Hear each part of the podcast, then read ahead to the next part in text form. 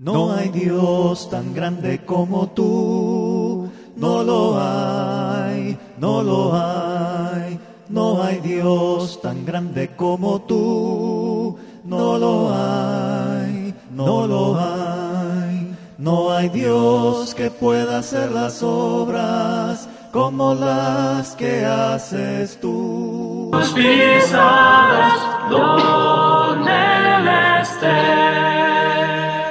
Buenas noches mis hermanos, en el nombre del Señor Jesús les agradezco por esta, pues ese numeroso, eh, realmente esa numerosa audiencia que tenemos a esta hora. Estamos transmitiendo a través de mensaje de amor para salvación y a través del Facebook Live y a través de la radio. Eh, agradecidos con Dios por esta oportunidad de transmitir nuevamente este día en su programa La Mesa Redonda de su radio amiga. Esta oportunidad vamos a tratar un tema tocante eh, a lo que hemos tratado en, los, la última, eh, en las, últimas, las últimas semanas, en los últimos programas de la mesa redonda tocante a la familia. Eh, hemos tocado este tema en muchas ocasiones, pero ahora vamos a, como el tema de la familia es un tema muy amplio, hermanos, entonces vamos a tocar ahora el tema del perdón y el amor en la familia, ya que ambos no puede haber perdón, hermanos, si no hay amor, ¿verdad? Entonces, y no puede haber una familia que delante de Dios sea la ideal, sea la que según la voluntad de Dios debe de existir, si no hay amor. Entonces, y si no hay perdón, porque recordemos que eh, aquel que no perdona eh, delante de Dios está pues prácticamente pues juzgado a que no va a recibir perdón. Entonces eh, juega un papel importante, tanto el amor como el perdón, no solamente en la familia, sino en la vida cristiana de cada uno de nosotros, en la vida espiritual de cada uno de nosotros. Tengo en compañía de mi hermano Joel, estamos eh, desarrollando este programa. Esperamos en Dios que nuestro hermano eh, Roberto Copado se pueda eh, pues, conectar con nosotros para poder también acompañarnos en la transmisión de esta noche. Pues ahora estamos 7.23 hora centro y hora también Centroamérica, ya los horarios cambiaron y por esa razón estamos pues acá transmitiendo en este momento. Eh, vamos a, orar para iniciar nuestra eh, actividad de esta noche. Puede enviarme sus mensajes, también sus peticiones de oración por medio del chat. Por ahí nuestra hermana Lourdes, Dios le bendiga, muchas gracias por sus saludos y a todos los que nos han enviado sus saludos también, muchas gracias, que el Señor les bendiga. María Isabel Cruz dice, buenas noches mis hermanos, Dios les bendiga, gracias. También tenemos a Roberto Copado, mi hermano, por favor, conéctese por ahí. Milagros Bautista Obogando, dice Dios, bendiciones. Eh, Yuli de Lima García, bendiciones. Por favor, si se reporta, le agradecería mucho. Sería también muy importante que nos indicara de dónde nos está saludando. Esto para poder hacer una mayor eh, y una mejor eh, oración y un mejor saludo para usted. Vamos a pedirle a nuestro hermano Joel que nos dirija en oración en esta hora para que Dios nos dirija también en general en cuanto al programa. Eh, muy buena noche, amado hermana y hermano, que el Señor les bendiga. Eh, es una bendición el estar nuevamente acá con ustedes en un nuevo programa, ¿verdad? Eh, vamos a elevar oraciones a nuestro Padre Celestial en esta hora de la, de la noche, ¿verdad? Y le invito a usted a que me acompañe. Oremos, hermanos. Padre bendito que reinas en los cielos, Padre bondadoso, en esta hora de la noche, Padre, nos postramos ante tu presencia, Señor agradeciéndote por lo, por lo bondadoso, por lo amoroso que has sido para con cada uno de nosotros, Señor. Padre, en esta hora te damos las gracias por eh, pues que tú nos permites finalizar un nuevo día, Señor. Eh, sabemos que pues si, si tú nos, no quieres, pues obviamente nosotros no estaríamos despiertos, ¿verdad? No hubiéramos tenido la oportunidad de ver este, este día tan precioso, Padre Celestial, y pues por lo mismo te damos las infinitas gracias porque tú nos los has permitido, Señor. Padre, en esta hora de, de la noche te pido por el programa que tú pues bendigas, que tú pues permitas que muchas más personas, que muchos más hermanos conozcan de esta radio, que muchas más personas eh, conozcan la radio para que así pues tu palabra sea eh, pues predicada en cualquier parte del mundo, Señor, como tú lo has dicho en tu palabra. Eh, pues el único objetivo de cada uno de nosotros, eh, los hermanos, es de que tu palabra sea predicada en cualquier parte del mundo y a cualquier persona, Señor. Padre, te pido por la vida de nuestro hermano Aldo, que tú lo bendigas, que tú lo fortalezcas, que les dé la sabiduría y entendimiento, Padre Celestial, para que pues día con día él vaya sacando cada uno de los programas que están a su cargo y que sea para edificación tanto de él como para cada uno de nosotros los oyentes, Padre Celestial. Padre, te pedimos por la vida de nuestro hermano Roberto Copao, te pedimos que pues tú le permitas en esta hora de la noche que se una con nosotros, ¿verdad? En esta transmisión, que tú le des eh, sabiduría, entendimiento también a él, Padre, para pues que él saque adelante cada uno de los programas que tiene a su cargo, Señor. Padre, te pedimos por la vida de cada uno de los oyentes, que tú los bendigas, que tú los fortalezcas, para que pues día, eh, día con día ellos sigan en tus caminos, Señor. Padre, te pedimos por cada uno de los amigos que pues en esta hora de la noche también nos escuchan y nos ven a través de, de Facebook Live. Padre, eh, te pedimos que tú los fortalezcas, que tú les des, eh, que tú des ese cambio en su vida para que ellos pues tomen la decisión de ser bautizados y pues limpios de todo pecado, Señor. Padre, todo esto te lo agradecemos, Señor, en el nombre de tu Hijo, quien es Jesucristo. Amén. Amén. Entonces vamos a empezar. Tenemos otro saludo por ahí. Verónica Nicolás, buenas noches, mis hermanos. Dios le bendiga. Mi hermana Verónica, de donde nos saluda también. Dave, David Velázquez, también Dios les bendiga. Eh, quiero. Vamos a empezar. El tema es el perdón y el amor en la familia. Y hablábamos que son dos cosas fundamentales, no solo en la familia, sino en la vida, en la fe de cada uno de nosotros. Hablemos del perdón en primer lugar. Vaya conmigo a Proverbios 17, capítulo 17, verso 9. El, eh, Proverbios capítulo 17, verso 9. Aquí tenemos ya a nuestro hermano Roberto. Romanos capítulo, perdón, Proverbios, primer, primer, Proverbios capítulo 17, verso 9. José Alfredo Perales dice, eh, buen trabajo, saludos y bendiciones, Iglesia de Cristo. Misión Rural, San Antonio, Texas. Dios le bendiga. Nuestro hermano nos está saludando de San Antonio, Texas, José Alfredo Perales. Gracias, hermano. Que el Señor le bendiga. Proverbios capítulo 17, verso familiar. Ani Reyes dice, Ana Reyes, amén, dice nuestra hermana Ana Reyes, saludos hasta donde usted se encuentre. Siempre, por favor, indíqueme de dónde nos saluda.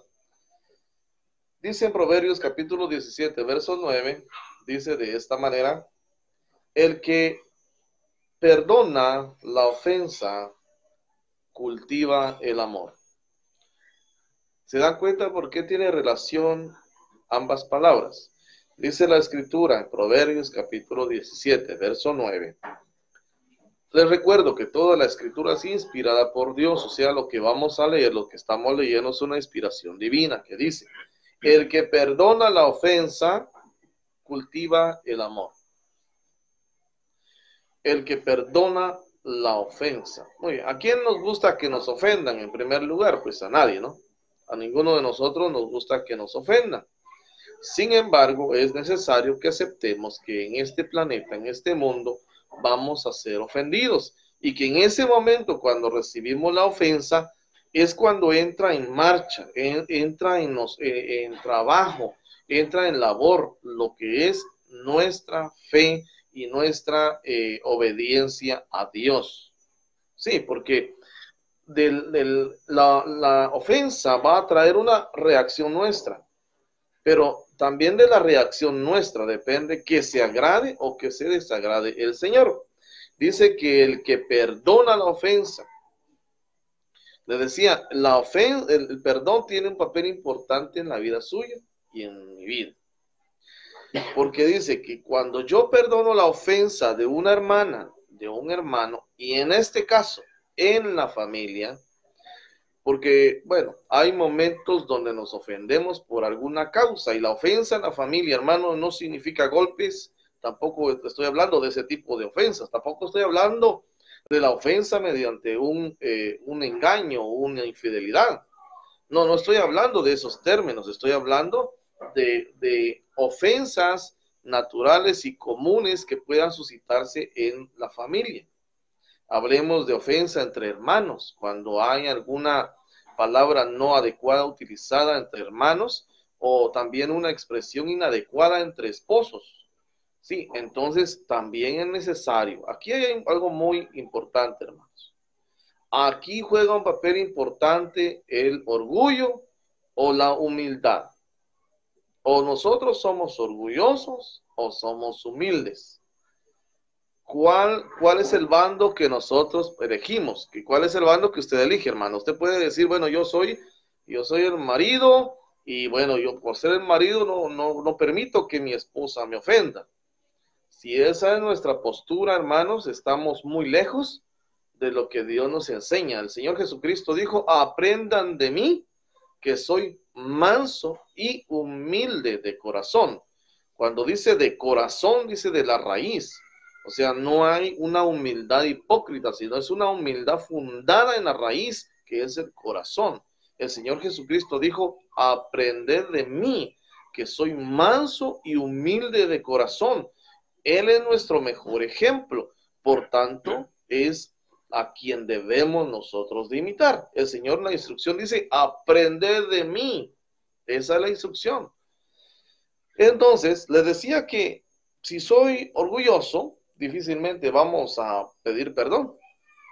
La persona orgullosa cree, aunque sepa, aunque crea y aunque entienda, oiga bien, que está en el error, decimos normalmente, no da su brazo a torcer, decimos. O sea, se planta en una posición donde no quiere reconocer que está errado o que está errada.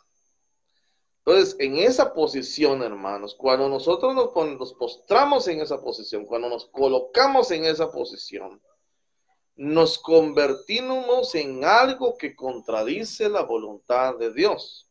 Porque el orgulloso no está viviendo de acuerdo a la voluntad de Dios. El orgulloso no va a entrar en el reino de, los cielos. El orgulloso va a ser expulsado. Y eso tenemos que saberlo plenamente.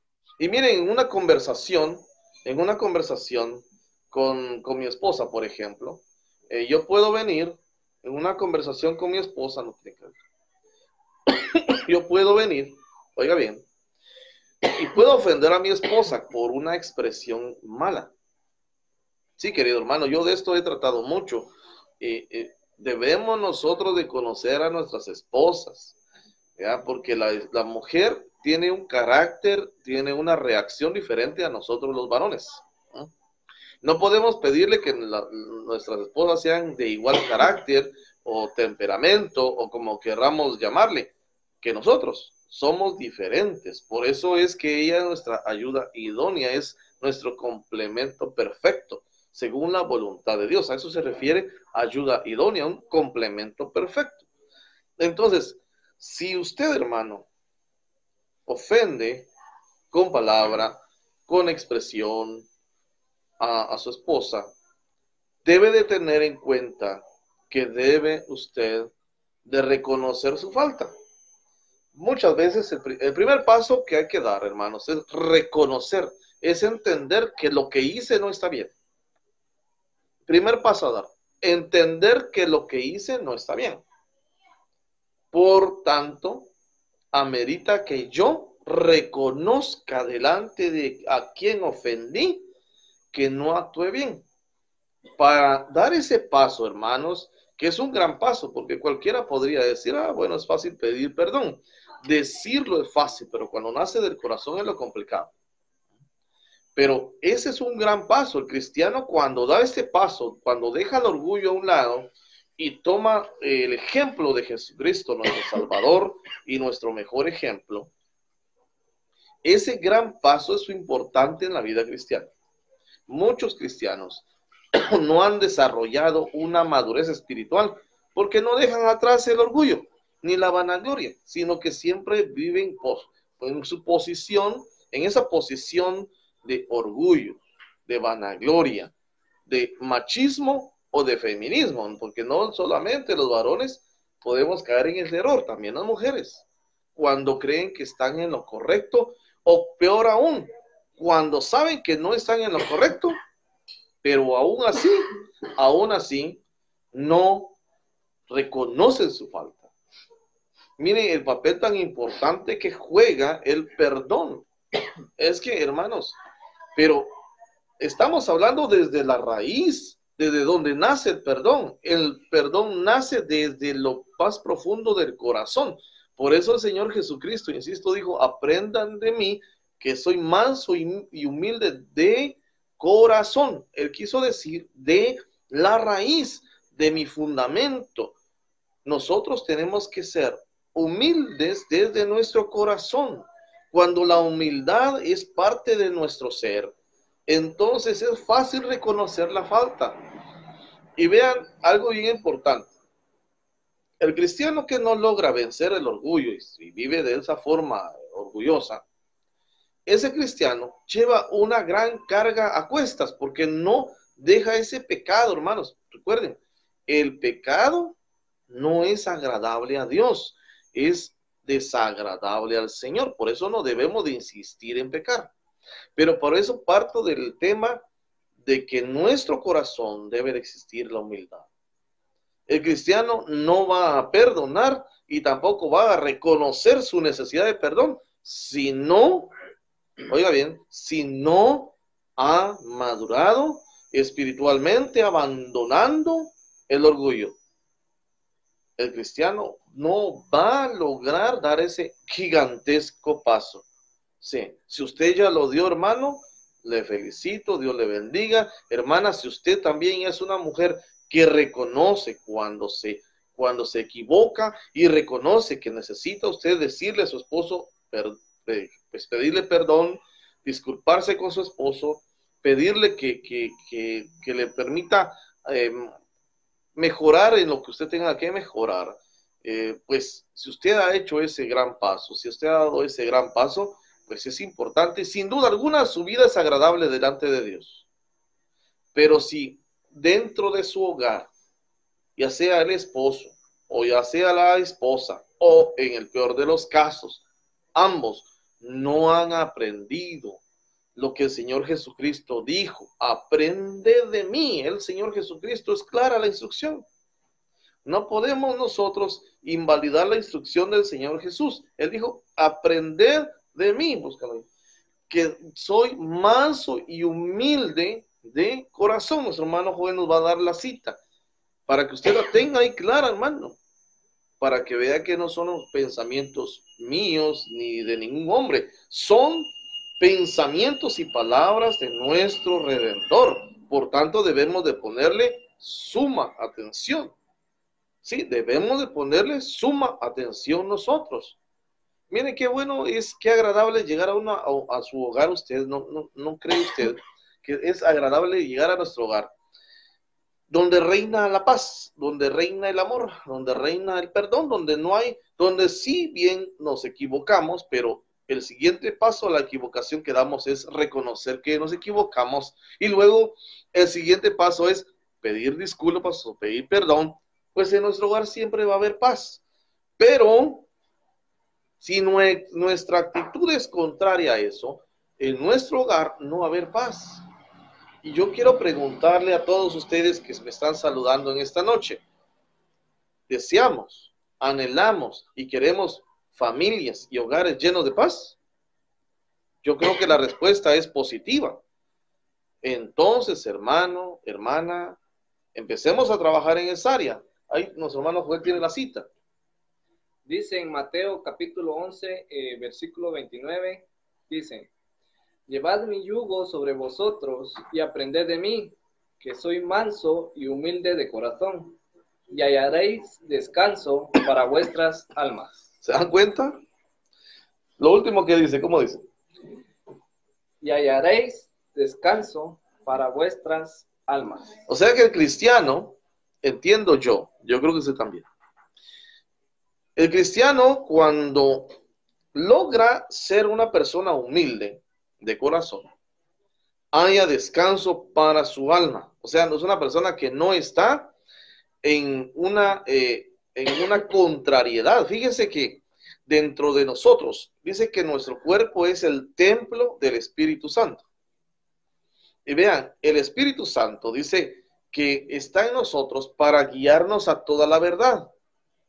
Y la verdad también nos lleva a saber y entender que debemos de vivir, actuar, hablar, pensar como personas humildes.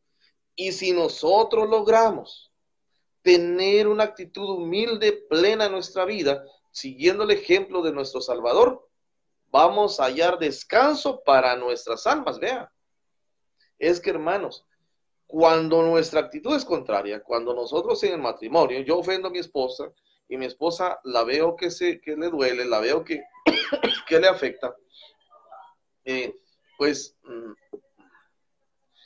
en ese momento yo tengo que entender, tengo que reconocer que no, eh, que no es necesario, yo tengo que entender que no es necesaria mi actitud en nuestra relación como marido y mujer es de que esa actitud sale, sobrando y que lejos de ser algo que beneficia a nuestra relación, a nuestra comunión con, como marido y mujer, nos está separando. De algo que yo insisto siempre, hermanos, es que creo que hoy por hoy hay, hay, hay matrimonios en la iglesia, inclusive en la iglesia misma, que ya están separados que ya no están viviendo en buena comunión, porque por eso es que el matrimonio es de dos y debemos de vivir en comunión. Pero se ha roto y mucho de lo que rompe eso es que en primer lugar no somos humildes. No tenemos la suficiente humildad en nuestra vida para poder, en primer lugar, recuerde, reconocer cuando nos equivocamos, reconocer cuando ofendemos, Mire, hermano varón, a veces decimos, por cosa tan sencilla ella se molesta. Oiga bien eso. yo sé que ha dicho esa frase, pero yo he estudiado mucho el carácter de la mujer. Usted le pregunto, ¿ya conoce más a su esposa? ¿Sabía usted que su esposa, por cosas simples para nosotros, ella se va a ofender? Sí, si nosotros anhelamos y deseamos tener un matrimonio lleno de felicidad, nos vamos a involucrar en estudiarlo y entenderlo y ver de qué manera mejorarlo. Pero cuando no es así, entonces no le ponemos la debida atención. Mire, cuando dice la palabra de Dios, vivir con ella sabiamente, también se refiere a esto, a que debemos nosotros de procurar analizar si lo que estamos haciendo como marido a nuestra esposa también está ofendiendo. Por ejemplo, si, si usted llega tarde, usted, muchos, muchos esposos tienen sus amistades cuando son solteros y se casan y no aprenden a renunciar a ciertas amistades, sino continúan en ese, en ese círculo. Yo no digo que no es bueno tener amigos, pero sí es bueno que cuando nosotros ya somos marido y mujer, pongamos en primer lugar después de Dios a nuestra familia. Pero mucho, mucho varón lo que hace es poner a los amigos en primer lugar. Si tengo que salir con los amigos, es una equivocación. Y su esposa se puede ofender. Después usted regresa y dice, ¿por qué mi esposa está ofendida? ¿Por qué está molesta? ¿Está loca? ¿O solo enojada vive? Sí, bueno, lo que sucede es que es una reacción a nuestra acción. Entonces cambiemos eso. En primer lugar, entiendan, tenemos que aprender a conocer a nuestras esposas. Ellas se ofenden por cosas que para nosotros son simples, pero no son simples para ellas. Y ellas tienen el derecho que para ellas no son simples. Recordemos algo. Dios nos creó de una manera distinta, hombre y mujer. Por eso Dios dijo, no es bueno que el hombre esté solo, le voy a hacer su complemento le voy a hacer la otra parte que le falta. Su esposa es la, la parte que le faltaba. Es por eso que el Señor no quiere que haya separación, porque al hombre le falta la mujer y a la mujer le falta al hombre. ¿Sí? Entonces, para que eso no llegue a pasar, para que no haya rupturas en su matrimonio, aprendamos, hermanos, a ser humildes. A ser humildes. Aquí algo nos va a aportar al respecto nuestro hermano Joel.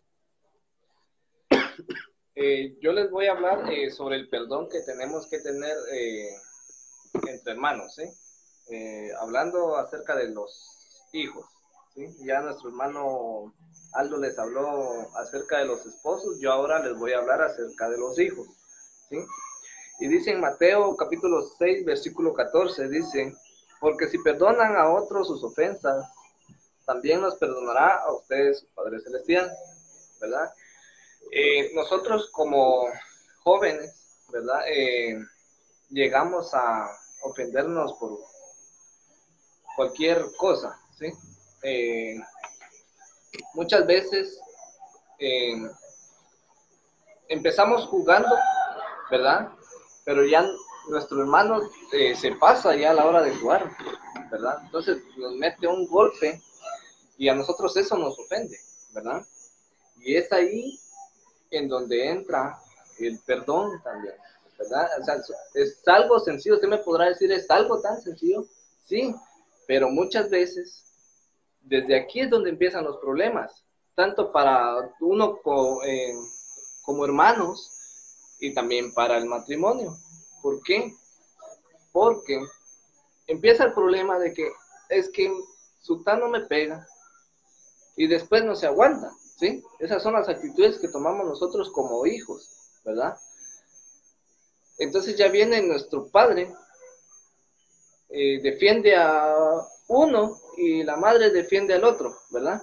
Entonces ahí hay un conflicto, ¿verdad? Entonces, y de ahí vuelve a venir, volvemos a caer en lo mismo, el perdón, debemos perdonarnos, ¿sí? Porque armamos, nosotros como jóvenes venimos y armamos un problema, ¿sí? Y nos peleamos. Incluso se pueden dejar de hablar uno, dos, tres, cuatro días, ¿verdad? Yo que sé cuántos días se pueden dejar de hablar, pero se dejan de hablar, ¿verdad? Entonces a Dios todo esto no le agrada, ¿sí? Entonces, nosotros empezamos con un problemita como jóvenes, con una eh, broma que para nuestro hermano no fue broma, que para... Me voy a tomar yo como ejemplo, ¿sí? Vengo yo y me pongo a jugar con mi hermano y le pego. A mi hermano le va a molestar esa actitud que, ¿verdad? Que yo tomé. A pesar de que sabemos de que estamos bromeando. ¿Sí? Entonces, viene eh, mi padre y me defiende a mí. Viene mi madre y defiende a mi hermano. ¿Sí? Entonces ahí armamos otro conflicto. ¿Sí? Y lastimosamente ha llegado a pasar que por situaciones como las que yo les estoy poniendo, los matrimonios, los esposos se han separado, ¿sí? Ya no, eh, esa familia se desintegra por una cosita pequeña, ¿verdad? El perdón siempre debe de estar presente, ¿sí? Entonces, eh, nosotros como jóvenes debemos de procurar tener la paz en nuestro corazón, ¿verdad? No por cualquier cosita y exaltarnos, no. Debemos de estar y de tener siempre la paz que Dios nos ha dado a través del Espíritu Santo. Recuerda que ese es un fruto del Espíritu Santo, ¿verdad? La paz. Es algo fundamental en, en cada uno de nosotros, ¿verdad? Y yo sé que tal vez algunos de ustedes, jóvenes, si me están escuchando, ustedes van, me van a decir, ah, pero es que a veces mi hermano me cae mal. Bueno, recuerde que la paz debe de estar en usted, ¿sí? Y si usted se enoja con su hermano, si usted pelea con su hermano, perdónelo, ¿sí? Perdónelo, porque recuerde que ustedes son hermanos y entre hermanos no tienen que haber, no tiene que haber odio, no tiene que haber eh, conflictos, ¿sí? Siempre debe de existir el perdón entre hermanos, ¿verdad? Quiero leerles en Colosenses capítulo 3, versículo 13. Dice, de modo que se toleren unos a otros y se perdonen, si alguno tiene queja contra otro, así como el Señor los perdonó, perdonen también ustedes, ¿verdad? Debe de existir también la tolerancia, ¿sí? Tomemos otra vez el ejemplo que yo le decía, ¿verdad? Es cierto, tal vez a mí me va a molestar que mi hermano me meta, me pegue una manada, ¿verdad? Pero debemos de ser tolerantes, ¿verdad?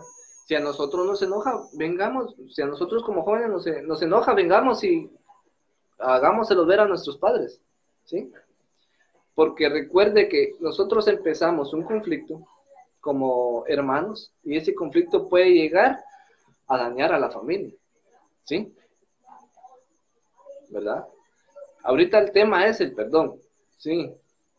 Pero para evitar llegar a esa circunstancia, debemos de tener la paz, debemos de tener, de ser tolerantes, ¿verdad?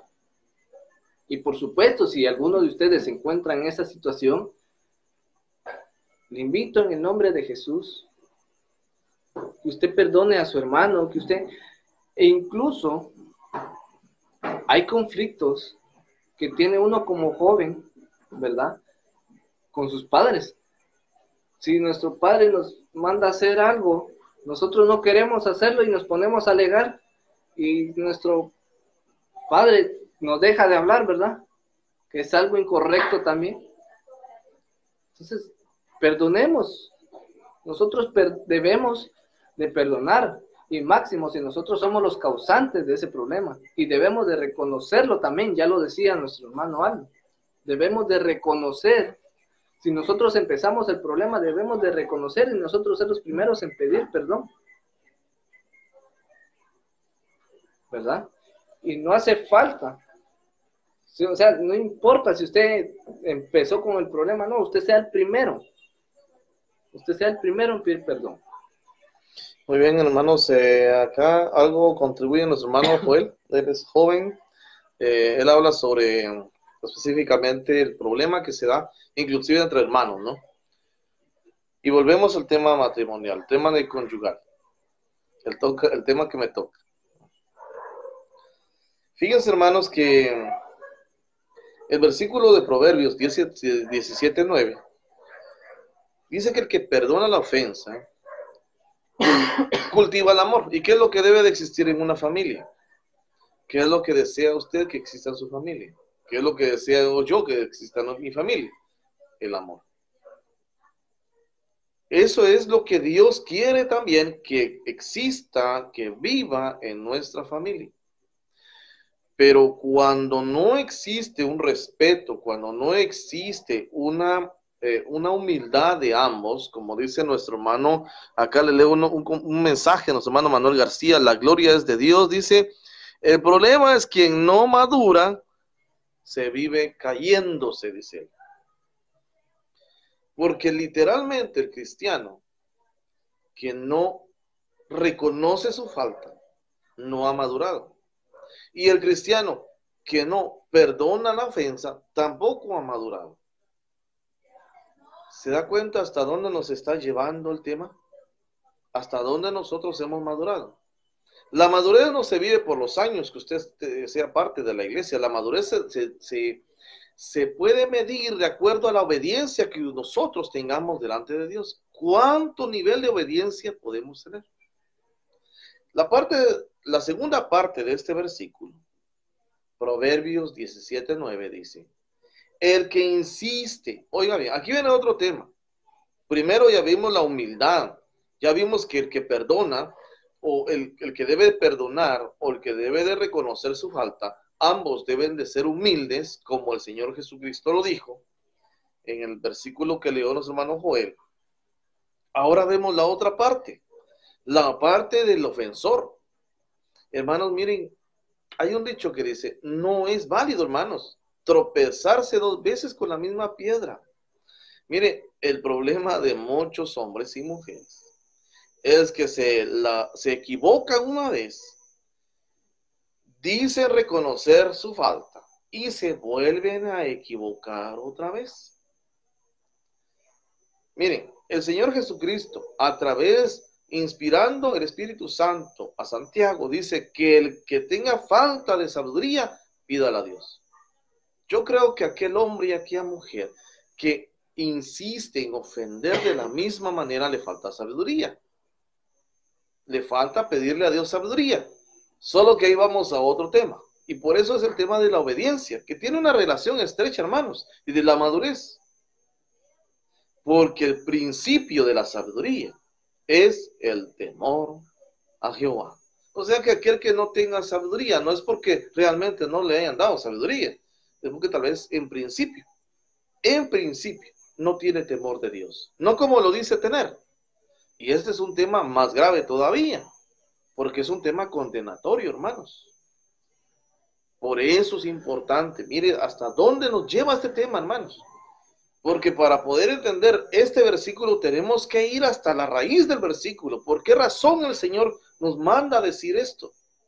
Dice, el que insiste, el que vuelve a hacerlo, y el que vuelve y vuelve y vuelve a hacerlo, el que insiste en la ofensa. ¿Ofendió una vez, hermano?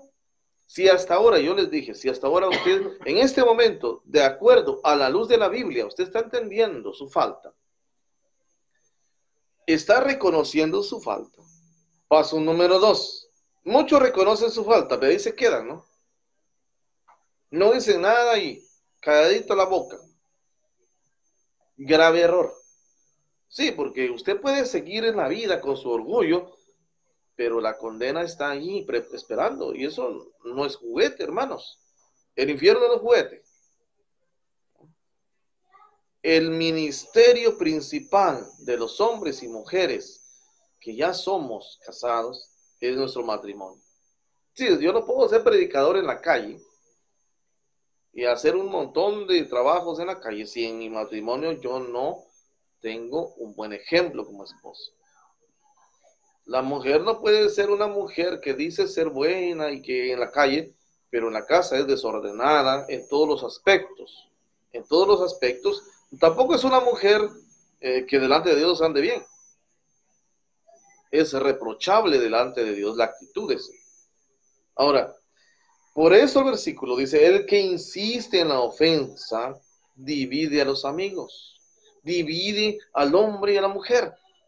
Mira, aquel hombre, aquella mujer que insiste, que vuelve a hacerlo, que vuelve a ofender, ese hombre o esa mujer provoca la separación. Sí, después de la ofensa y la falta de humildad, y donde nace surge el orgullo y se planta el orgullo, y dice, yo no reconozco porque no lo reconozco aunque no lo diga. Pero su actitud es suficiente para que diga lo que piensa y lo que siente. No se olvide de algo, hermano. Yo puedo decir a mi esposa, yo te amo, pero con mis acciones, yo digo lo contrario. De nada sirve. Pregúntele a su esposa, ¿qué le interesa más a ella? Que usted le diga que la ama. ¿Qué es más importante, cree usted? ¿Decirlo o demostrarlo? Yo creo que es demostrarlo. Cualquiera puede decirlo, un adolescente lo dice. Lo dice ahorita con una novia, mañana termina con ella, y mañana tiene otra, pasado mañana, y se lo vuelve a decir a la de pasado mañana. Pero nunca lo demuestra. Decir es fácil, hermano, la lengua se mueve solita, pero demostrarlo es ahí donde radica el problema. Aquel cristiano que no reconoce su falta cuando ofende a su esposa, aquel, aquella cristiana que no reconoce su, su falta delante de su esposo, ni uno ni el otro ama verdaderamente a su cónyuge. Porque dice la palabra de Dios que el amor cubrirá multitud de pecados.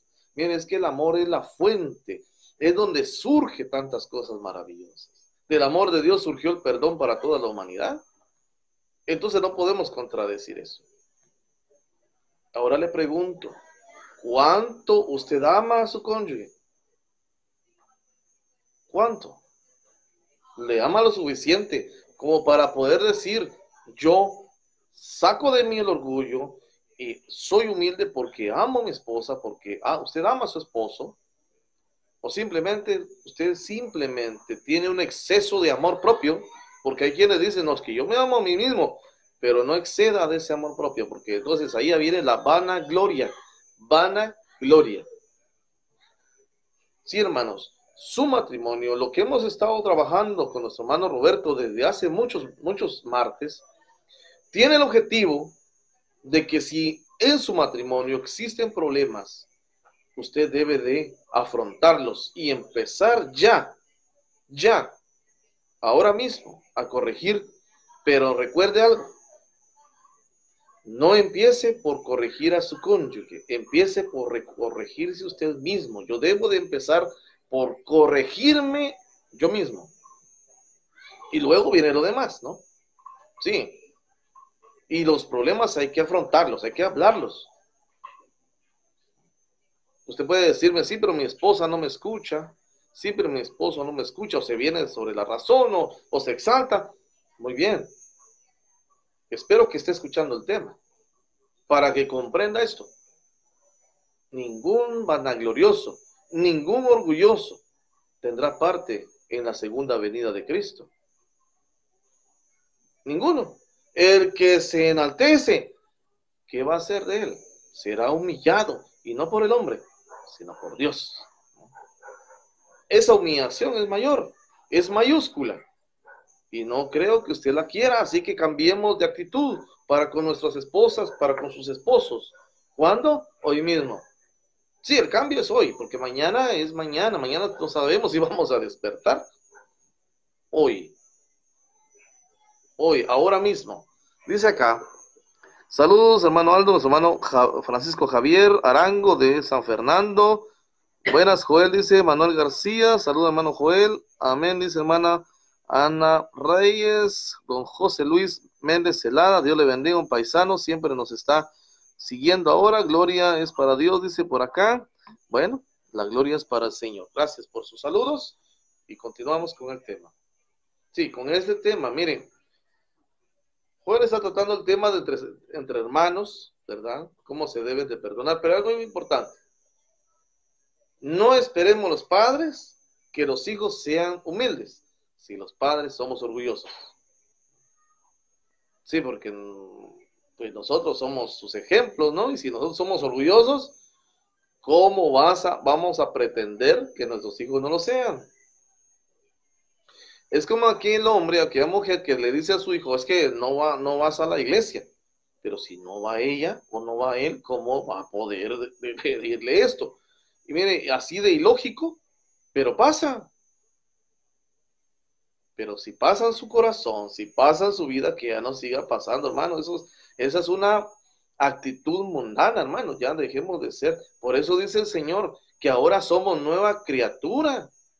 Las cosas viejas pasaron, dice. ¿O, acaso aún las arrastramos? Sí, eh, es que mire, hay, aquí ah, había un hombre que llamaba, se llamaba Bartolo Koch ¿sabe? Él estaba un poquito mal de la cabeza y recogía un montón de basura y él lo mirábamos, mi suegra se va a acordar de él, ah, lo mirábamos cargando un gran bulto de basura y sacaban toda la basura de su cuarto, la tiraban, pero él volvía a llenar de basura. A veces somos así. Si somos cristianos a medias, el Señor no quiere cristianos a medias, hermanos. Por cuanto no fuiste ni frío ni caliente, te vomitaré de mi boca. El Señor no aprueba el que seamos de doble ánimo. El que hoy seamos cristianos y mañana mundanos. El que, el que ahorita sea yo cristiano y al rato sea mundano. El Señor reprueba eso. Sí. Dice que el justo con dificultad se salva. Sí, porque tiene que aprender a renunciar a muchas cosas. Cosas que el hombre natural no quiere renunciar. Quiere seguir en eso.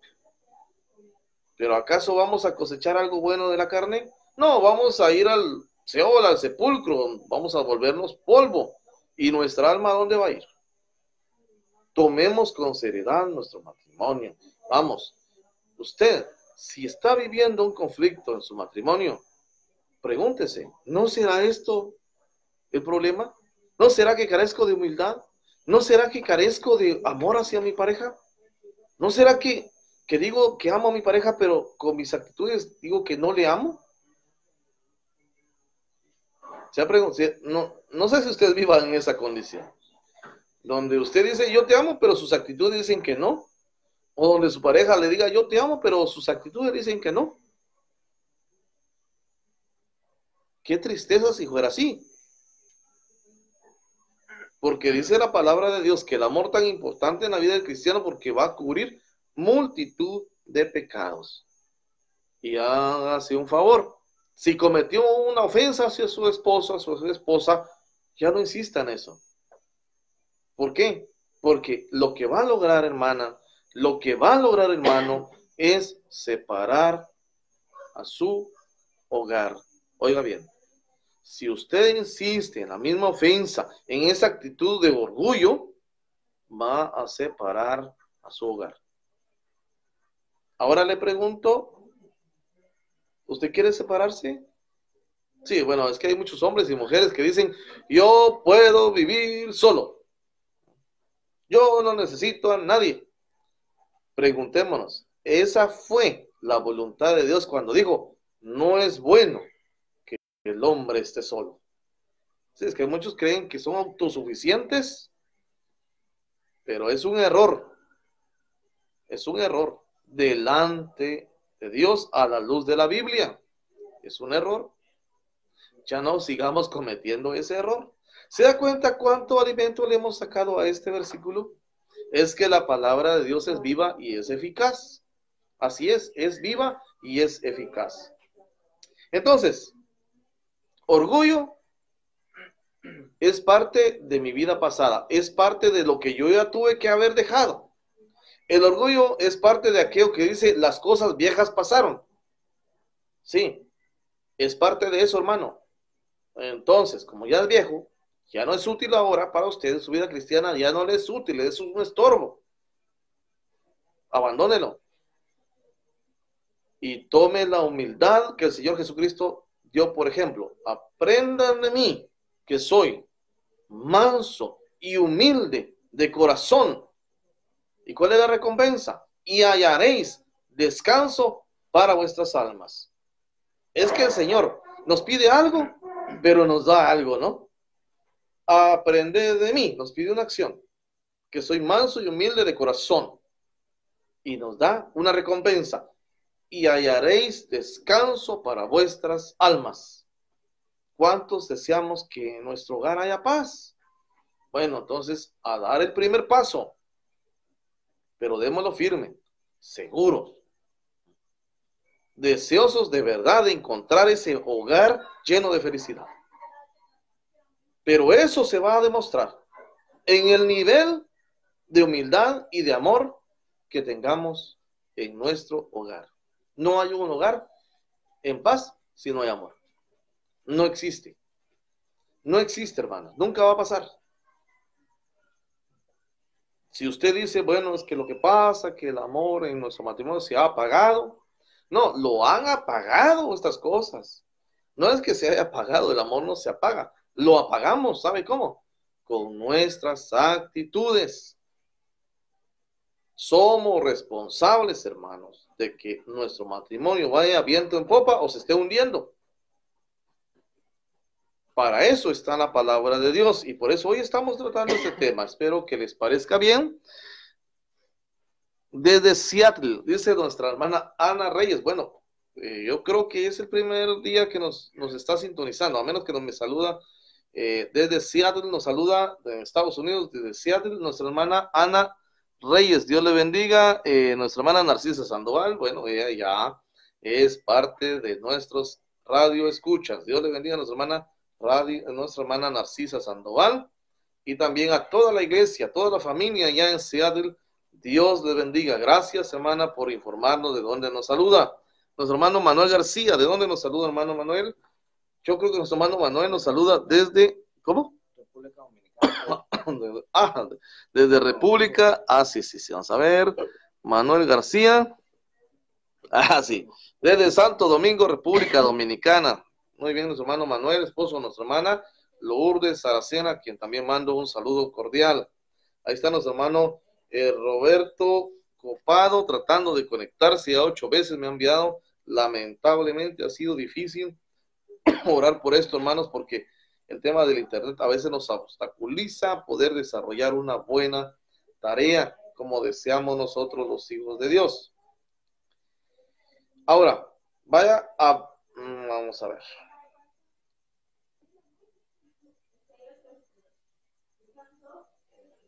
Muy bien. Entonces, estamos viendo la primera parte que, que también trae la segunda parte es que mire, el perdón y el amor no están separados. Porque no puede haber perdón si no hay amor. No puede existir. Bueno, usted va a decir, bueno, lo que pasa es que algunos se perdonan sin ser marido o mujer, sí, pero hay otro, otro nivel de amor, el filial o Aparte de ser conyugal, ¿no? Efesios 4:32. libro de la carta que el apóstol Pablo escribe a los hermanos de Efesios. Gracias, mi hermana Ana Reyes, también que Dios le bendiga a usted. Más bien, dice Efesios capítulo 4, verso 32. Más bien sean bondadosos, hermano. Usted con su esposa debe de ser bondadoso. Y si usted quiere ser exageradamente bondadoso, séalo. ¿Sabe qué es lo único que va a lograr? Es demostrarle a su esposa que usted le ama. Hermana, usted debe también de ser extremadamente bondadosa. ¿Por qué? Porque digo extremadamente. Para que lo hagamos con soltura, ¿sí? Para que lo hagamos de una buena gana. Porque la palabra de Dios claramente sean bondadosos y compasivos unos con otros. Y, y perdónense mutuamente, así como Dios los perdonó a ustedes en Cristo. ¿Se da cuenta? Sí, porque aquí viene la otra actitud. Ahora vamos a ver la otra actitud de los cónyuges. Ya le tocará el tema de los hermanos. Ahora, la otra parte es, ya vimos el que ofende, ya vimos eh, que no lo vuelva a hacer. Ojo, que no lo vuelva a hacer. El Señor Jesús se lo dijo a la mujer adúltera, no le dijo, yo tampoco te condeno, vete, ya no peques más. Muy bien. Aquí vamos a ver la otra parte de la moneda. Dice, y perdónense mutuamente así como Dios los perdonó a ustedes en Cristo. Error, no la Biblia, error, el siguiente ejemplo que les voy a dar. Me está pidiendo perdón, me está pidiendo disculpas, pero yo no le voy a perdonar. No estoy hablando de infidelidad, no estoy hablando de cosas de ese extremo. No estoy diciendo tampoco que no se deba perdonar, ¿verdad? Porque también debe de perdonarse, porque en general la palabra de Dios dice que debemos perdonar, ¿verdad? Pero esa falta, ya vamos a hablar otro día de esa falta, de la infidelidad, qué es lo que logra el impacto negativo que hace. Hermanos, la infidelidad hace un impacto, un impacto tan negativo que oscurece absolutamente el matrimonio. Vuestro lecho sea sin mancilla. O sea, lo oscurece a tal grado de que no va a penetrar ahí nunca la luz. Por eso tenemos que tener sumo cuidado con ese tema y ya lo vamos a tratar. No hoy, pero sí lo vamos a tratar en otra oportunidad. Hay quienes se, se ponen también en la postura de decir, yo no lo perdono. Y no lo perdono y no lo perdono y punto. Es que yo tengo mi carácter. No, usted es orgulloso. No confunda el carácter con el orgullo, con el orgullo. No, no, no. Es que, mire, hay personas que dicen, yo soy de carácter solo porque se enoja. No, usted es bravo. No, es que tenga persona de carácter, usted es bravo. No confundamos. La persona de carácter es aquella que dice, sí, sí, y no, no. Vuestro sí sea sí, dice el Señor. Y vuestro no sea no. Una persona de carácter es alguien que está bien parado, bien cimentado. Dice acá, así como Dios los perdonó a ustedes en Cristo Jesús. Se requiere de la humildad para poder perdonar. La persona que no perdona no es humilde. Y la persona que no es humilde no está bien con Dios. Porque Dios reprueba el orgullo. Entonces, si a usted lo ofenden, si a usted la ofenden, y vienen a usted y le piden perdón, reconozca que usted también se equivoca. Mire, que no perdona es como decir que nunca se equivoca. Tarde o temprano lo va a hacer. ¿Y qué va a pedir usted? Va a pedir perdón. Bueno, a menos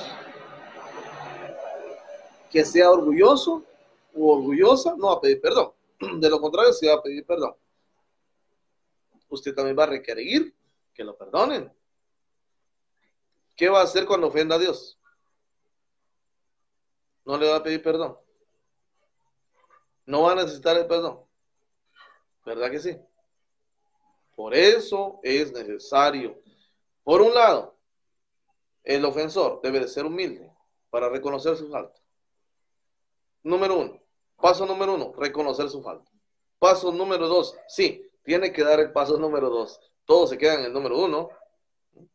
El mundo se queda en el número uno. Si el mundo dice, mire, el mundo dice, ah, ¿por qué voy a disculparme? No, no. Encuentra cualquier, eh, cualquier cosa para no disculparse. Pero usted y yo dice que no somos del mundo. ¿O sí? Porque si no somos del mundo, tenemos que demostrarlo con carácter de cristiano. Muy bien, si nos equivocamos, el ofensor pide perdón. ¿Necesita qué? Humildad. Primer paso, reconocer su falta. Segundo paso, pedir perdón. Pero también el ofendido requiere de humildad para perdonar. Pero un perdón aquello que diga, que no, que diga, que no vaya a decir esta expresión, ¿verdad? Te perdono, pero me las vas a pagar. Entonces no hay una, un perdón auténtico, según la voluntad de Dios. No, solo es un decir. Pero ya les digo, nosotros también, todos, vamos a necesitar llegar a Dios un día y pedirle perdón. ¿O no? Claro que sí. Aún el mundo que vive sin Dios, cuando ve las cosas difíciles, le pide a Dios perdón, aunque el momento siguiente vuelve a hacer lo mismo. Cosa que usted y yo no debemos de, hacer. Dice acá, hermanos, bendición. Eh, Dios lo bendiga, hermanos. En Semana de Reyes dice qué bonito tema, hermano. Gracias a Dios por mensaje. Dios le bendiga a nuestra hermana Olivia hasta eh, Virginia. Lo estoy escuchando desde estado de, del estado de México, hermano Germán Antonio. Bueno, es el primer hermano, creo yo, que me saluda ahora desde el estado de México. Dios le bendiga, bueno, también de Oaxaca, de Juárez, también me han saludado de otros lugares. Gracias por estar con nosotros. La gloria es para el Señor. No se olvide de esto, la gloria es para el Señor. Entonces ya vimos los dos aspectos.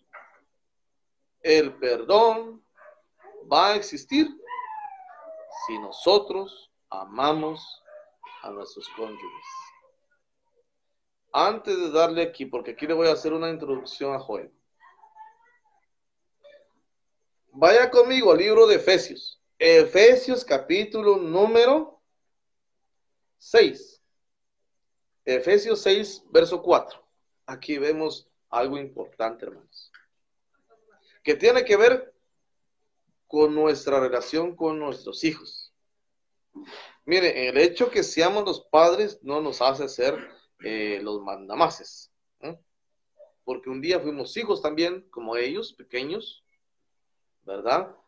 Y tenemos que entender esto. Efesios capítulo 6, verso 4. Y vosotros padres, oiga bien, no provoquéis a ira a vuestros hijos, sino criarlos en la disciplina e instrucción del Señor. La instrucción del Señor se basa tanto en la instrucción del Señor y, y la disciplina del Señor. Las dos cosas se basan en el amor de Dios hacia la humanidad. O sea, ninguna de las dos cosas se pueden hacer sin amor, ni instruir ni disciplinar. Ninguna de las dos cosas. Pero vea, este versículo es clave para nuestra relación con nuestros hijos. Dice, y vosotros padres, no provoquéis a ira. ¿Cuándo yo voy a provocar a ira a nuestros hijos? Cuando mi posición es de manda más. Es del que no da un buen ejemplo, pero quiere una buena acción. Quiero que vayas a la iglesia, si no te castigo, pero yo no voy. Ahí es cuando el hijo piensa, ¿y cómo es que yo quiere que yo vaya si él no va o ella no va? Quiero que seas ordenado y no me tengas un desorden. Bueno, es una buena instrucción, El problema radica en que en la mente de su hijo puede o de su hija puede pensar, él quiere o ella quiere que yo sea ordenado, pero él no es ordenado. Otro ejemplo. Tienes que hacer tu tarea. Ahí está tu tarea y la debes de hacer. Es una instrucción buena, porque si no, nuestros hijos, ¿cómo van a aprender? ¿Cómo van a desarrollarse? Error garrafal, error grande de los padres. ¿Puede darse? En la mente del hijo pasa en ese momento, cuando le dan esa instrucción, cuando le dice, debe de hacer tu tarea. Y en la mente del hijo pasa, pero si ella no me atiende, y esa es tarea de ella, pero si él no trae el gasto y es tarea de él, ¿cómo puede pedirme algo que él no está dando el ejemplo o que ella no está dando el ejemplo? Ahí es cuando las cosas no empiezan a marchar bien, hermanos. Entonces, es por eso que primero debemos de dar ejemplo. Los padres debemos ser el ejemplo de nuestros hijos. Y lo vamos a hacer, querramos o no.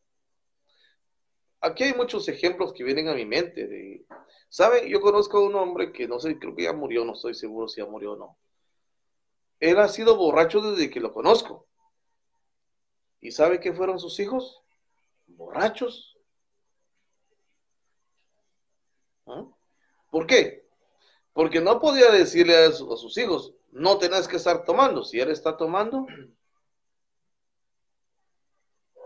el hombre que se, que se viste mal, por ejemplo, un hombre que anda mal vestido, no se viste correctamente, por ejemplo, no puede pedirle a su hijo que se vista bien, porque lo primero que le va a decir es, pero si tú te vistes mal,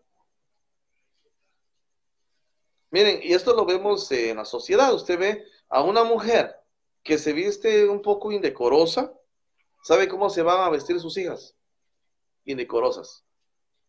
Y peor todavía, porque sumado al mal ejemplo de la madre, viene el montón de malos ejemplos en el mundo.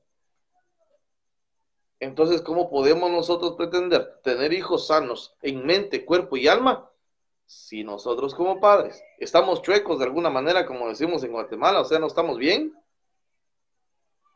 definitivamente no vamos a tener hijos como, entre comillas, anhelamos tener. Sí, es que hay padres que yo quiero, yo anhelo tener hijos que sirvan a Dios, pero yo no sirvo a Dios. Entonces, ¿cómo voy a pretender que ellos les sirvan si yo no les sirvo como padre? ¿Verdad que no puede pasar?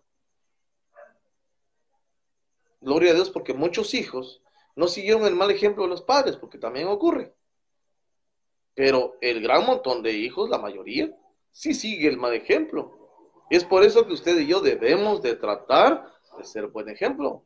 La palabra de Dios dice, no provoquéis a ira, porque cuando nosotros damos un mal ejemplo y que pedimos buenos resultados, estamos provocando a ira. Cuando nosotros estamos disque disciplinando, porque a veces creemos que estamos disciplinando, creemos que estamos poniendo en práctica lo que dice el Señor, pero lo estamos haciendo mal.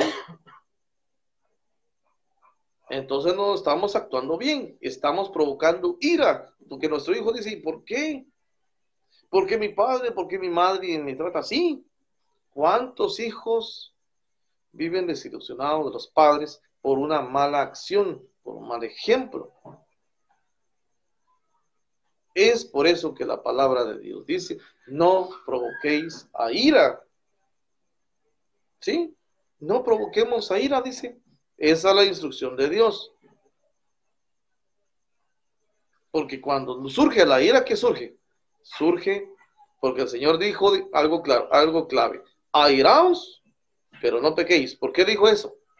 Porque después de la ira, a un paso nada más está el pecado después de la ira es a un pasito nada más el pecado. Por eso dijo el Señor, airaos, pero no pequéis.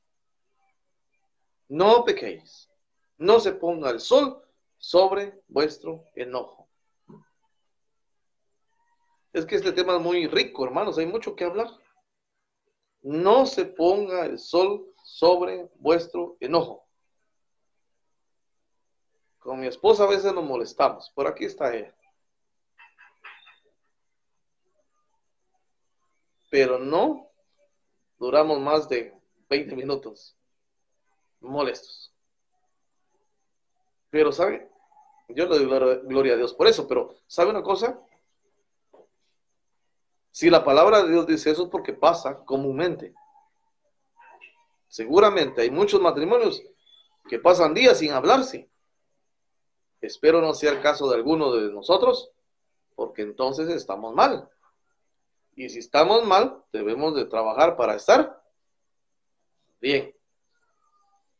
Porque si nosotros trabajamos para estar de mal a bien, la gloria va a ser para Dios. Dice eh, Miriam Rada, estoy escuchando desde, ahí está nuestra hermana Miriam, ella hace mucho tiempo eh, empecé a platicar con nuestra hermana Miriam. Y qué alegría, hermana Miriam, que esté con nosotros esta noche. Eh, ella nos escucha desde Colombia, desde Barranquilla, si no soy mal, Colombia. Dios le bendiga también nuestra hermana Narcisa, así es, gracias hermano, dice nuestra hermana Narcisa. Ahí estamos. Bueno, hermana Olivia Lofrego, desde Virginia, nos saluda también. Bueno, en fin, tenemos muchos saludos esta noche y continuamos. Hermano Germán Antonio, le decía desde el Estado de México. Gracias, repórtense hermanos. Es, da alegría realmente cuando usted se reporta y nos dice dónde está escuchando. Es una alegría que nos da. Gracias porque tenemos un buen número de hermanos que nos están eh, siguiendo en esta hora, 8.27 de la noche, estamos ya cerca de concluir este programa. Eh, para la gloria de Dios, eh, vamos a leer acá nos, nos hermana desde Florida, Wilson Álvarez nos está saludando por la radio desde el estado de Florida. También quienes nos están escuchando a través de la radio, pueden dejarnos en el chat su saludo. Él nos escucha desde el estado de Florida nuestro hermano Wilson Álvarez. Un saludo cordial para usted. Ahora dejo a nuestro hermano Joel para que exponga, por eso le dije le voy a hacer la, introducción con el tema de padres, no provoquemos a ira a nuestros hijos. Ahora nuestro hermano Joel nos ampliará un poco acerca del trato entre hermanos. Así es, mis hermanos. Eh, yo les quiero hablar acerca del amor que debe de estar siempre entre nosotros como hermanos, ¿verdad? Eh, esta es una parte fundamental del ser humano, Y recuerde que también es un fruto del Espíritu Santo, ¿verdad? Eh, nuestro hermano Aldo nos comentaba acerca de ser humildes. Y quiero leerle en el libro de Efesios capítulo 4, versículo 2, y dice de la siguiente manera, siempre humildes y amables, pacientes, tolerantes unos con otros en amor, ¿verdad? Nuestro hermano Aldo se lo dijo a los cónyuges, se lo dijo a nuestros padres, ¿sí? Lo expuso para nuestros hermanos que son padres, ¿verdad? Ahora yo se lo voy a decir a usted, hermano joven, a usted joven que no se escucha. ¿verdad? La humildad debe de estar en nosotros, ¿sí? Así como le dije anteriormente que la paz debe de estar en usted, la humildad siempre debe de estar en usted. Usted siempre debe de ser humilde, ¿verdad? A veces nosotros los jóvenes cometemos el error de ver a otro amigo, ¿verdad? Eh, se nos contagia el no poder ser humilde, ¿sí? Pero nosotros debemos de evitar eso, ¿sí? Nosotros, de, que en nosotros siempre exista la humildad, no porque mi amigo no es humilde, yo tampoco lo voy a hacer, no. Si mi amigo no es humilde, yo debo de ser humilde, yo debo de mostrar la diferencia, ¿sí? Yo debo de hacer la diferencia, ¿verdad? Y dice, amables, pacientes, tolerantes. Aquí le menciona a través la palabra tolerantes, que puede ser la tolerancia, ¿verdad? Tolerante se deriva de tolerancia, ¿verdad? Debo, debemos de ser pacientes, amables y tolerantes. Usted, joven que me escucha, usted debe de ser paciente, usted debe de ser amable, debe de ser tolerante con, con, con su hermano, ¿sí? eh, en la sociedad existe, o en los jóvenes existe mucho esto de que, que si le doy un abrazo, le doy un beso a, a mi hermano que es hombre, van a decir que yo no soy hombre, ¿verdad? Mis amigos van a decir que yo no soy hombre. No, que a usted, joven, no le importe, ¿verdad? Lo que opinen sus amigos de usted acerca de que si usted le da un abrazo a su hermano, o sea, no tiene nada de malo, ¿verdad? O sea, no tiene nada de malo, ¿sí? Y también le recuerda a usted que usted debe ser amoroso con sus padres también, ¿sí? Y mi hermano Aldo lo decía, ahora tal vez me voy a meter un poquito al tema de, de nuestro hermano Aldo, pero debo de mencionarlo, o sea, así como nuestros padres nos exigen, ellos también nos deben de dar eh, la enseñanza, ¿verdad? O sea, nosotros, claro, por supuesto, si mi padre pues, no es amoroso conmigo, pues yo debo de, hacer la diferencia, como se lo decía, ¿verdad? ¿Sí? Pero también eh, nuestros padres deben de ser amorosos con nosotros. Ocurre en, en muchas familias en donde, pues lastimosamente, el amor se ha perdido totalmente. ¿sí? Pero recuerde, yo en esta hora de la noche le digo a usted que en usted debe de habitar siempre el amor, ¿verdad? ¿Sí? Usted debe ser paciente, usted debe ser tolerante. Y le quiero leer otro versículo de la palabra de Dios. Dice en Primera de Corintios 13, capítulo del 4 al, eh, versículo del 4 al 5. Dice, el amor es paciente. Aquí, aquí está, otra vez le, menciona la palabra paciente, que se deriva de paciencia. ¿sí? Usted debe de ser paciente, mi hermano joven. Usted debe de ser paciente, joven que me escucha. ¿Sí? Les decía, para no caer, ¿verdad?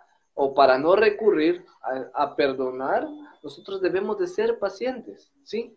Para no caer en conflictos con nuestro hermano, y seguidamente de eso, venir nosotros pedir perdón o que Él nos pida perdón a nosotros, nosotros debemos de ser pacientes, ¿sí? En nosotros nunca debe, en nosotros como hermanos, ¿verdad? Nunca debe de existir el odio. Y se lo decía, no debe de existir el odio, hermano. A Dios no le agrada esto. Usted, hermano joven que me escucha, usted joven que me escucha, yo le invito a que usted le pida a Dios que el amor esté siempre en su corazón, que el amor esté en su familia, ¿sí?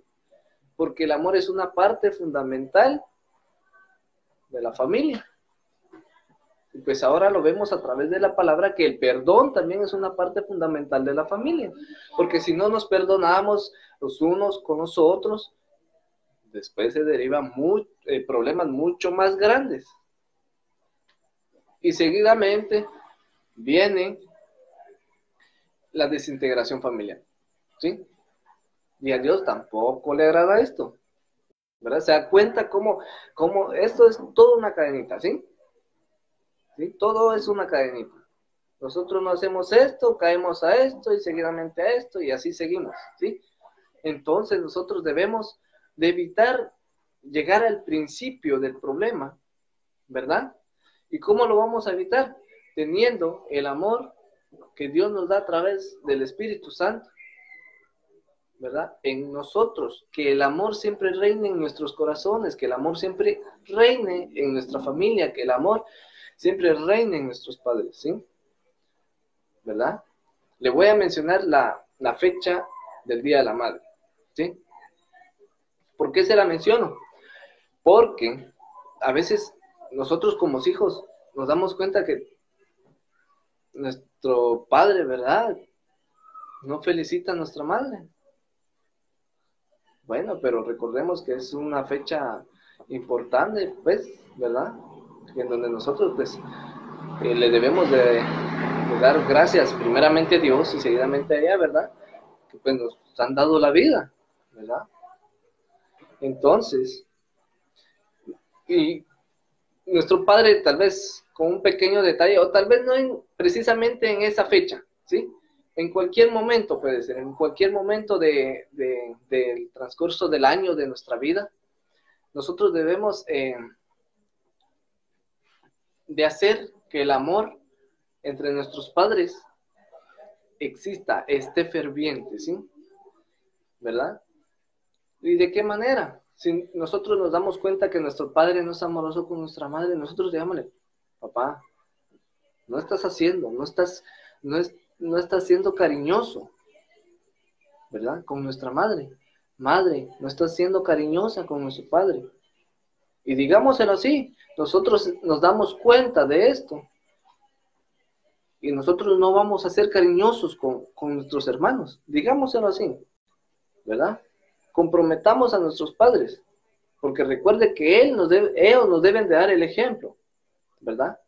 Pero en esa situación nosotros debemos de darles, como decimos aquí, una patadita, ¿verdad? Para que ellos lleguen a ser cariñosos, ¿verdad? Porque se lo decía, de ellos viene el ejemplo, ¿sí? Entonces, nosotros digámosle, padre, no está siendo cariñoso, no está siendo amoroso con mi madre, ¿verdad? Mire, regálale unas rosas, ¿verdad? Esa es una manera de demostrar amor, ¿sí? O nosotros como hermanos, ¿verdad? Nos podemos demostrar amor dándonos un abrazo, dándonos un beso. Ya le decía, no importa que usted sea, que hombre con hombre sea un beso, o sea, no importa. Usted le puede dar un beso a su hermano en el cachete, ¿sí? ¿Verdad? Usted puede darle un abrazo en cualquier parte, ¿verdad? O sea, no importa cuál sea el momento, la, hora, ¿verdad? Pero recuerde que usted debe de ser siempre amor, ¿sí? Pero sobre todo el amor no debe de ser envidioso ni jactancioso. Y aquí va lo que decía el hermano, nuestro hermano Aldo, a ustedes esposos, y ahora yo se lo digo a usted joven. El amor no debe de ser orgulloso. En nosotros, nuestro hermano Aldo decía que en nuestros padres no debe existir el orgullo, que en nosotros como jóvenes no debe existir el orgullo, ¿verdad? Entonces, nuestro amor, el amor que nosotros demostramos a otro, no debe de tener orgullo, no debe de ser orgulloso. Porque si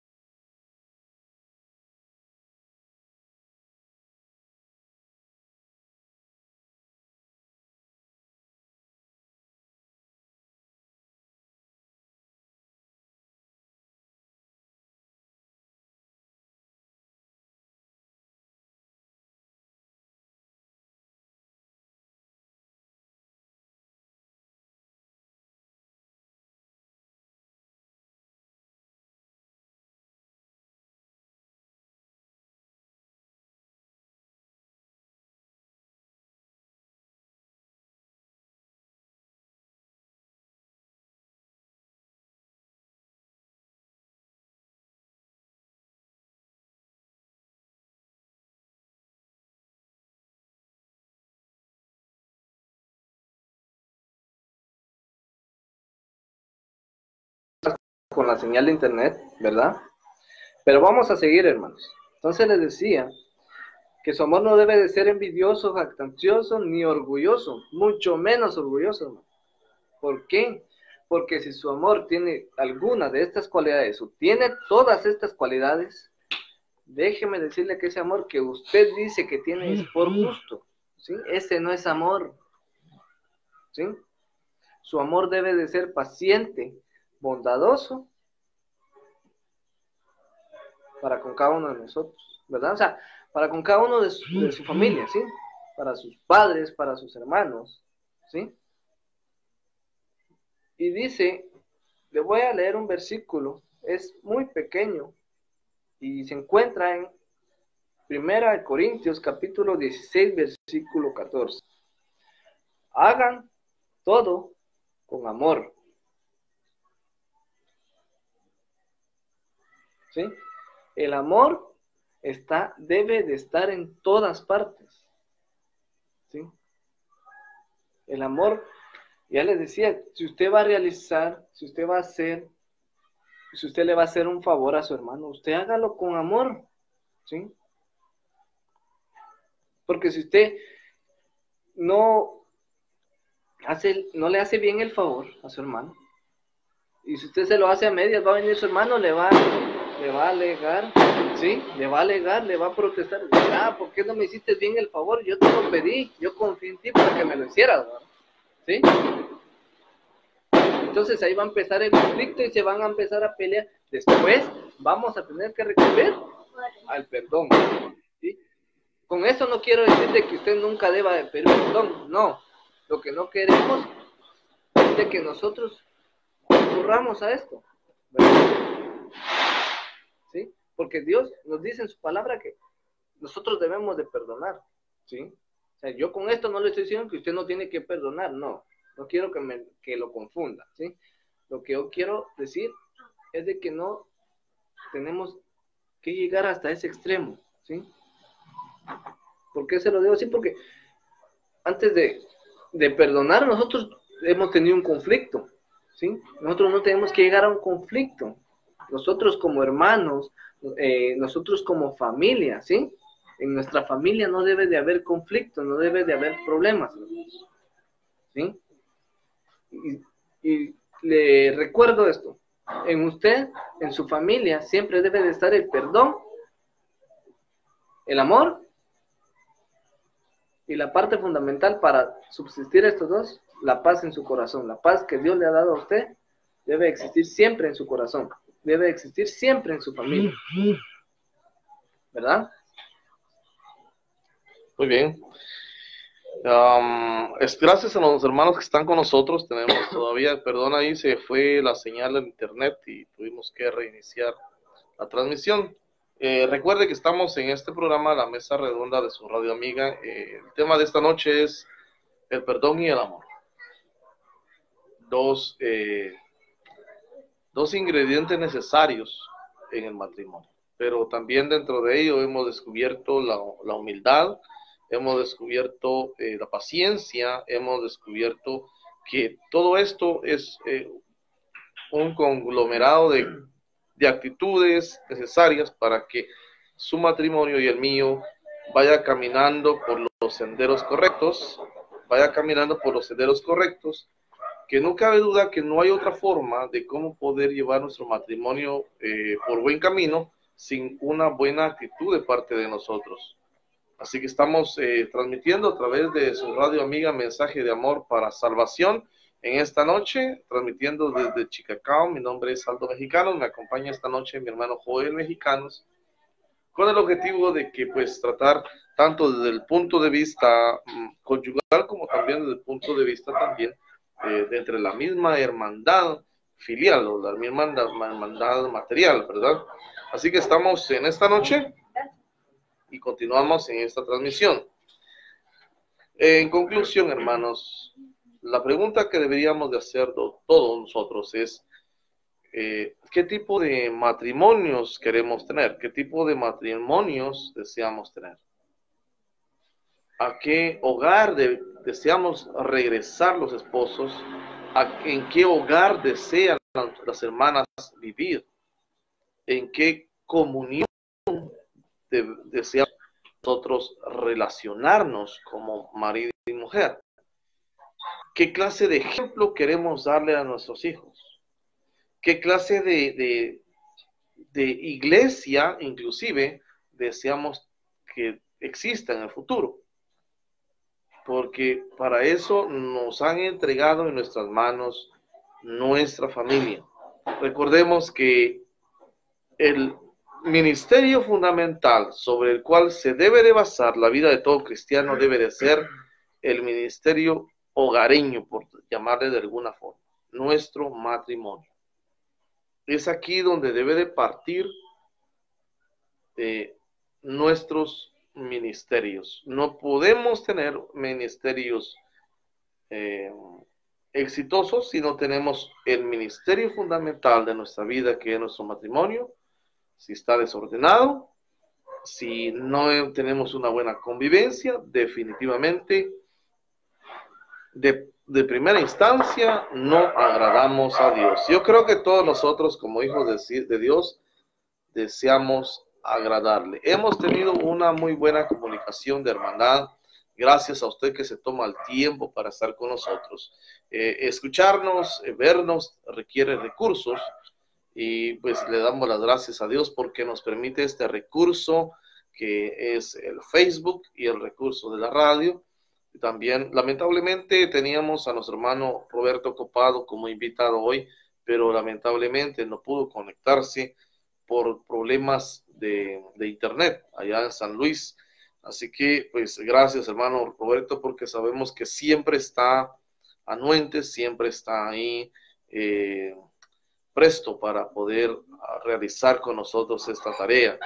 Desde esta, esta morada que nosotros nos permite tener Dios, les saludamos a todos, les abrazamos en la fe y puede enviarme sus peticiones de oración. Vamos a orar para ir finalizando este programa no se olvide de esto.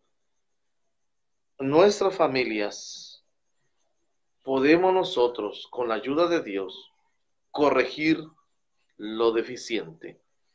Estas palabras, mire, Dios quiere que nosotros como hijos tengamos esto en mente.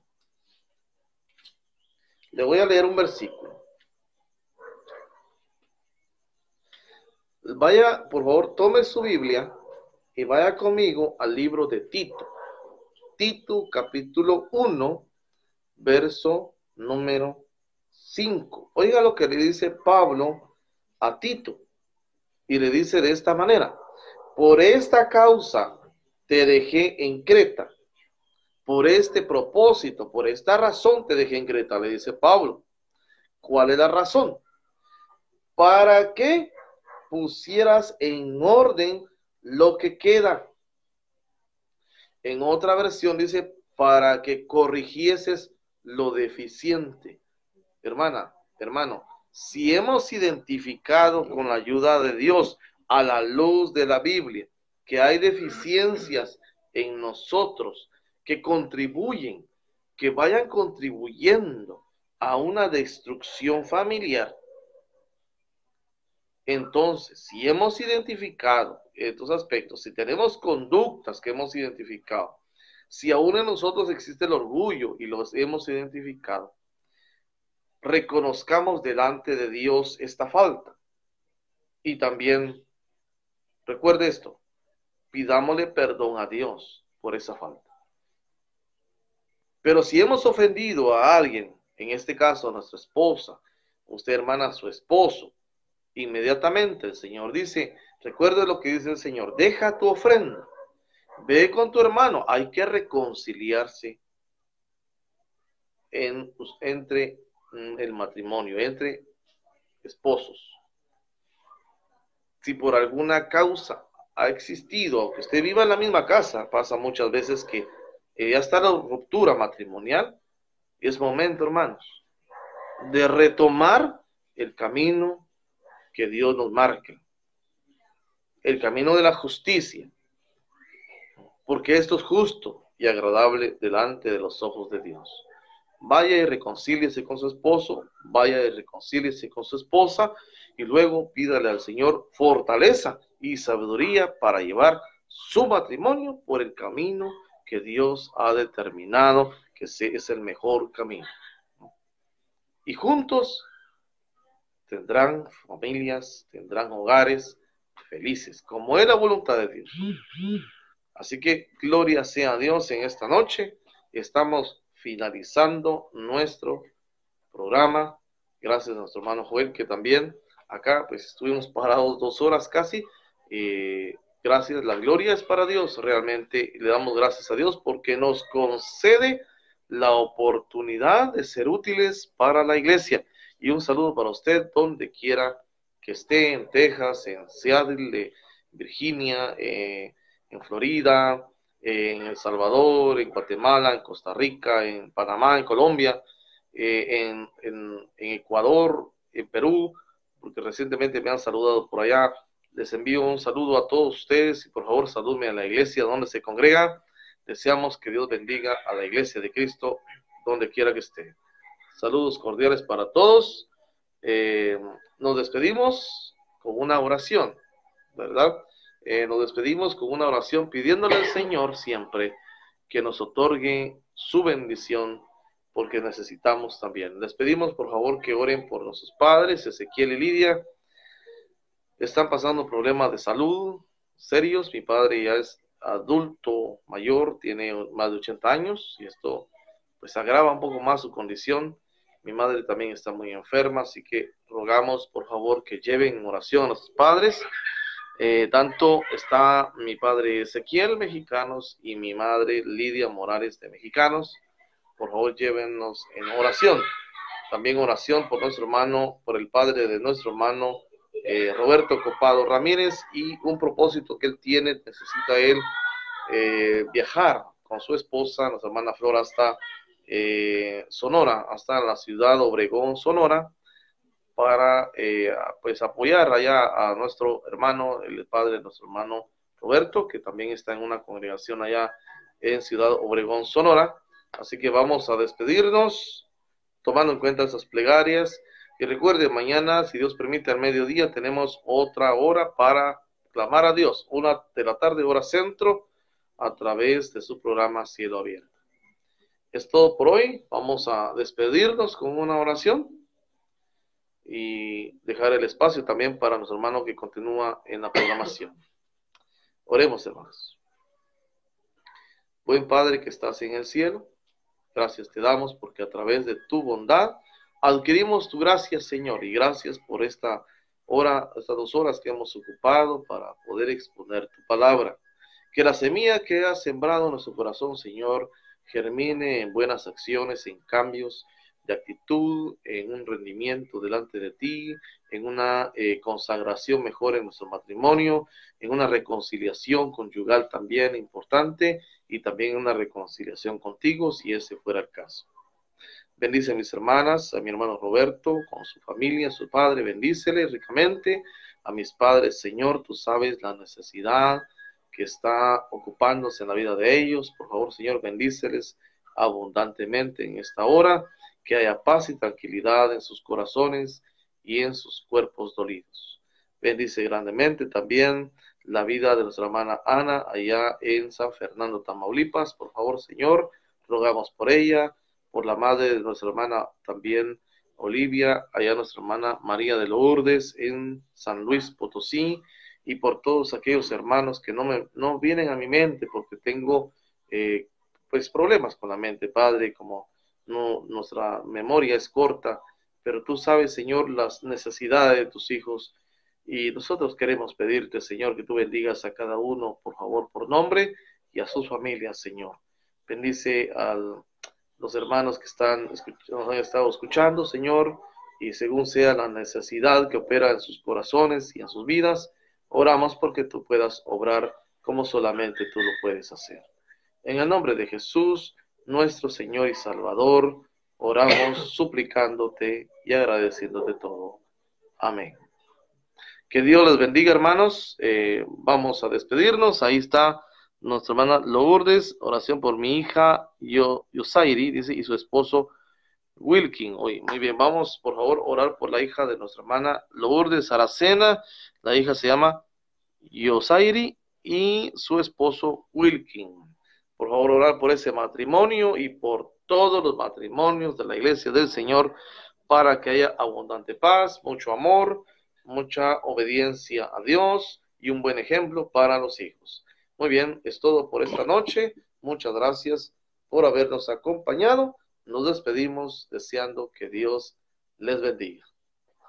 Hasta la próxima. Las obras como las que haces tú, no es con espada ni con ejército, mas con tu Santo Espíritu. No es con espada ni con ejército, mas con tu Santo Espíritu.